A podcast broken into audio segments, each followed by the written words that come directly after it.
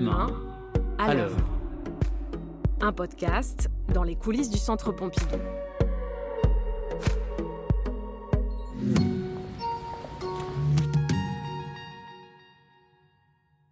Quand j'ai visité l'exposition Allemagne année 20 sur la nouvelle objectivité, dans l'une des premières salles, je me suis arrêtée devant un livre en vitrine de l'historien de l'art Franz Roh, publié en 1925. Il était présenté ouvert à la première page et incliné de façon à pouvoir observer l'image côté gauche en frontispice. Une reproduction de la peinture La Bohémienne endormie du douanier Rousseau. En me penchant sur le côté, j'ai découvert sa couverture, rose vieillie, et un lutrin qui le soutenait. Le lutrin sert à soutenir le livre quand on le présente ouvert parce qu'il ne se tient pas nécessairement tout seul, puis il a besoin d'être soutenu parce que ben, un livre aussi, c'est quelque chose de mécanique. Euh, on a soit des livres qui ont été reliés, qui sont des cahiers cousus. On a pu apporter un travail sur la couverture avec, par exemple, une reliure cuir ou euh, on peut avoir un livre qui est tout simplement resté tel qu'il était quand il a été édité, c'est-à-dire broché, avec une couverture papier. Tout ça, mécaniquement, euh, a des fragilités aussi. On a quand même des ouvrages euh, parfois qui sont historiquement très importants, très précieux, donc on ne peut pas les malmener. Donc c'est un support qui est fait en fonction de la dimension de l'ouvrage, de ses particularités aussi techniques euh, et de ce qui va être utile pour pouvoir le préserver pendant tout le temps d'exposition. Au niveau moins 2, sous le Centre Pompidou travaille un monteur en documents. Je me nomme James Carité, j'ai atteint le demi-siècle et je travaille au Centre Georges Pompidou. Je gère l'atelier qui est consacré à la présentation des documents dans les expositions. Euh, de quoi est-ce que vous parlez quand vous parlez de documents? Alors euh, effectivement, ça peut être des manuscrits, euh, des imprimés, de la photographie, du dessin.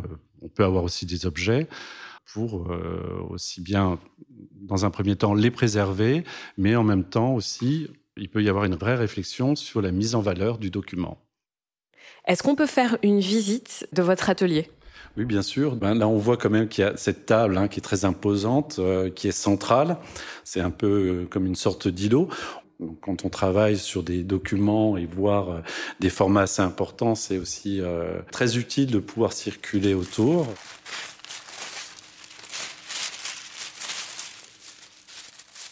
C'est une affiche qui va être euh, présentée dans l'exposition euh, Extra, ouverte au public euh, début septembre, dans le forum. Et donc, le papier, c'est quelque chose qui travaille énormément, qui peut pas se tenir comme ça par magie. Et donc, c'est une grande affiche qu'il a fallu monter entre carton conservation et plaque de plexiglas, un format légèrement supérieur au format de l'affiche qu'on appelle un bord tournant autour, parce que dans ce bord tournant, on a prévu aussi de pouvoir visser directement ce montage euh, au mur. Donc là, elle est maintenue, protégée, et ensuite, pour sceller le montage, on fait un petit bordage euh, de l'affiche. Ça, c'était une particularité quand même de cet atelier. C'est un papier de chanvre, et qui donne un peu cet aspect euh, comme sablé autour. Après, ben, si vous voulez, ce que je peux vous montrer, c'est c'est ces armoires avec nos. C'est un peu le cimetière. C'est de, voilà, différents types de, supports qui ont été fabriqués pour euh, présenter des, soit des, ouvrages, des livres, des objets. Euh. donc euh, là, vous avez principalement de ce côté-là des, des, lutrins. voilà, on voit différents types de lutrins. Alors là, par exemple, on a des, lutrins euh, de forme, euh, comme vous pouvez le voir, assez allongés. C'est ce qu'on appelle euh, pour les livres un format l'italienne. Et c'est des lutrins qui avaient d'ailleurs été réalisés pour présenter des carnets d'artistes. Ça, c'est un exemple d'un lutrin qui est quand même très très costaud parce que il avait été fabriqué pour présenter les chants de Maldoror de Lautréamont une édition euh, qui avait été illustrée par euh, Salvador Dali. Et donc là, on voit effectivement pour celui-ci le dos, c'est un ouvrage très très épais, très lourd, donc il faut quand même euh, le sécuriser pendant tout temps d'exposition. il a un pied central qui vient s'intégrer au niveau du dos pour le stabiliser. Donc, vous réfléchissez euh, les lutrins que vous fabriquez en fonction des livres à montrer C'est-à-dire qu'à partir du moment que vous ouvrez un livre, il prend une forme. Et l'idée du soclage aussi, c'est de suivre cette forme, qui est une contreforme de la forme. Donc, on peut aussi faire un travail euh, sur mesure, oui. Est-ce qu'il y a quand même des règles Est-ce qu'il y a des choses à, à respecter? Je pense qu'un bon soclage, c'est de n'être pas trop présent de disparaître un peu quand même, puisque c'est l'œuvre qu'on présente et pas le soclage. Le travail de montage qui est dessous n'est pas nécessairement visible, on ne se rend pas compte de ça, c'est le but d'ailleurs. Est-ce que vous pourriez nous parler d'un ouvrage, d'un livre, d'un document que vous avez mis en valeur en travaillant au socle, au montage? Un ouvrage qui vous a marqué plus que les autres? Alors, je, pense à euh, un livre d'André Breton, Nadja, 1928, euh, euh, l'édition originale de Nadja, qui était l'exemplaire de sa femme, Jacqueline Lamba, qui avait été relié donc à la demande d'André Breton dans une magnifique reliure avec un miroir. Et l'intérêt de ce livre aussi, c'est qu'il est truffé. Donc, il contient beaucoup de photos, de lettres de Breton. Voilà, il est enrichi en fait. Est-ce qu'il y a un artiste surréaliste, dadaïste, qui euh, vous touche plus que les autres? Pour moi, ce qui été beaucoup plus intéressant, c'est dans ces mouvements-là, plus l'apport écrit, la pensée, l'écriture, la poésie, l'action politique aussi, que les arts plastiques. Ce sont des mouvements qui, d'une certaine manière, sont des transgressions aussi.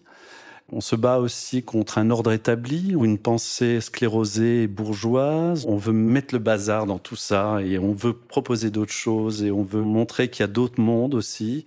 Ces mouvements s'intéressent aussi à d'autres formes euh, esthétiques, donc euh, l'art océanien, l'art amérindien, l'art africain. Donc tout ça était, une, je pense, une forme Révolution, je sais pas, révolution, non, je pense pas.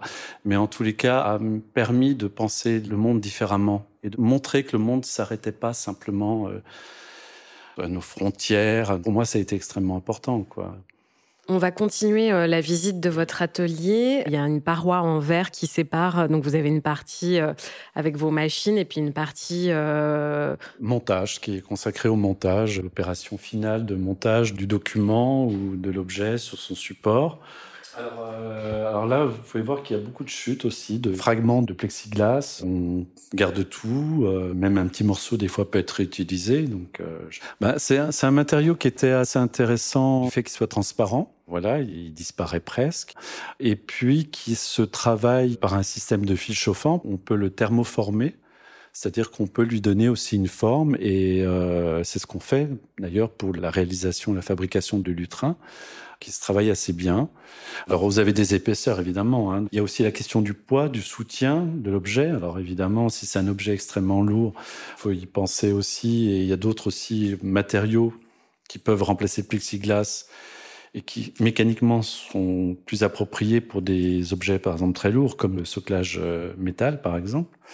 Là, on est sur un plexiglas qui est de l'ordre de 4 mm d'épaisseur, 4-5 000. On peut commencer extrêmement fin pour aller jusqu'à 5 000, 6 mm d'épaisseur pour le travailler, le thermoformer. Donc je prends ma plaque. Évidemment, souvent j'ai indiqué euh, l'endroit précis où je vais plier quand même pour le visualiser.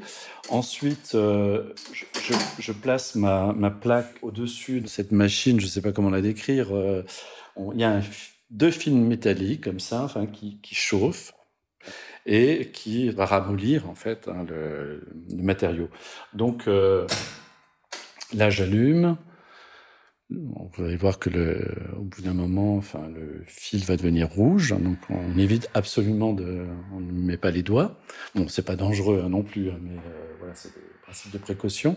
On, sent que ça chauffe un peu comme vous savez l'odeur d'un grille-pain qui s'allume. Il y a une petite. En fait, voilà. Alors surtout, ne faites pas ça chez vous. N'utilisez pas le grille-pain, mais c'est comme un grand grille-pain. Voilà, exactement. Oui, oui, c'est ça. Hein, oui. Des petites résistances. Euh, là, l'endroit qui va être plié est positionné sur ces deux fils qui sont côte à côte. Ils ont un espacement de 5 mm à peu près entre chaque fil. Et alors évidemment, il y a la question aussi de l'épaisseur du plexi. Plus il est épais, plus ça va demander du temps. Il faut trouver juste le bon moment où vous allez le ramollir légèrement pour lui donner sa forme et ne pas le laisser non plus trop longtemps pour finir par le brûler, ce serait embêtant. Donc après, on peut s'aider de, petits minuteurs, euh, voilà, minuteurs de cuisine.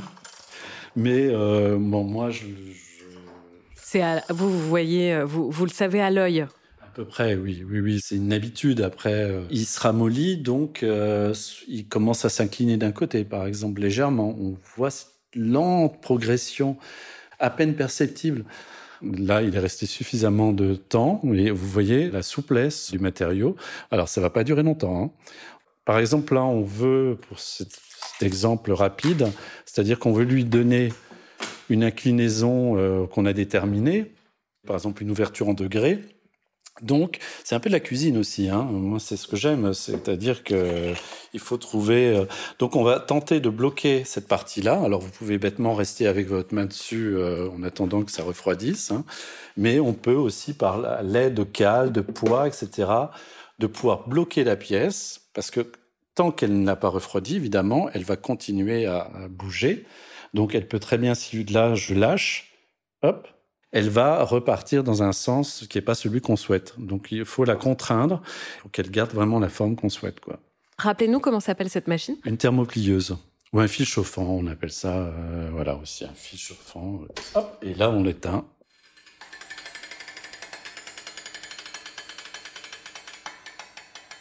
On a des gabarits d'ouverture, c'est-à-dire que quand on a fait un pli, euh, une fois chauffé dans le plexiglas, ces gabarits aussi nous permettent de déterminer l'ouverture qu'on souhaite. Sur certains ouvrages, on peut ne pas aller au-delà d'une ouverture de 80 degrés, comme on pourra l'ouvrir jusqu'à 140 degrés ne pas l'ouvrir nécessairement à 180 degrés. Donc voilà, ça c'est important aussi, parce qu'on a aussi des, institutions, quand elles prêtent des ouvrages, qui formulent le souhait que le livre, par exemple, si c'est un livre, qui soit ouvert euh, à un degré déterminé. Donc on se doit aussi de respecter euh, ça. Pourquoi vous, vous avez cet attrait, cette sensibilité, enfin pourquoi le livre? Bah, je pense que c'est à travers la lecture aussi.